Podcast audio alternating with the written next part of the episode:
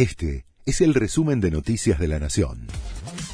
La Nación presenta los títulos de la tarde del martes 9 de enero de 2024.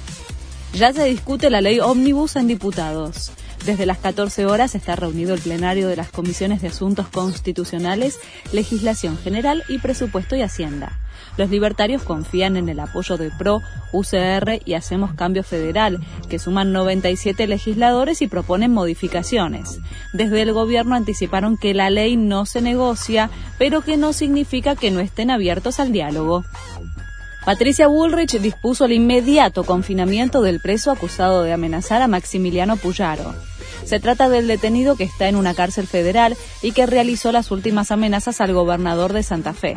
La decisión se da en el marco del programa de políticas penitenciarias que busca aislar a los detenidos de alto perfil y en el medio de una situación de violencia narco en Rosario.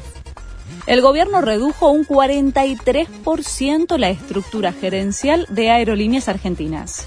Lo anunció el Ministerio de Infraestructura a través de un comunicado. La medida se da en el marco de la política de ajuste fiscal del Gobierno Nacional. Alerta meteorológica en Buenos Aires y otras provincias. Es por posibilidad de lluvias, tormentas y ráfagas intensas que en algunos casos podrían estar acompañadas de granizo y actividad eléctrica. En Buenos Aires, Catamarca, Córdoba, Entre Ríos, La Pampa, Misiones, Salta, San Luis y Tucumán rige una alerta amarilla, mientras que en Córdoba, Corrientes, La Rioja, Santa Fe y Santiago del Estero hay alerta naranja. Corea del Sur prohíbe el consumo humano de carne de perro. La medida fue votada por unanimidad en el Parlamento. Las asociaciones de defensa de los animales celebraron la noticia. Comienza a regir en 2027. Este fue el resumen de Noticias de la Nación.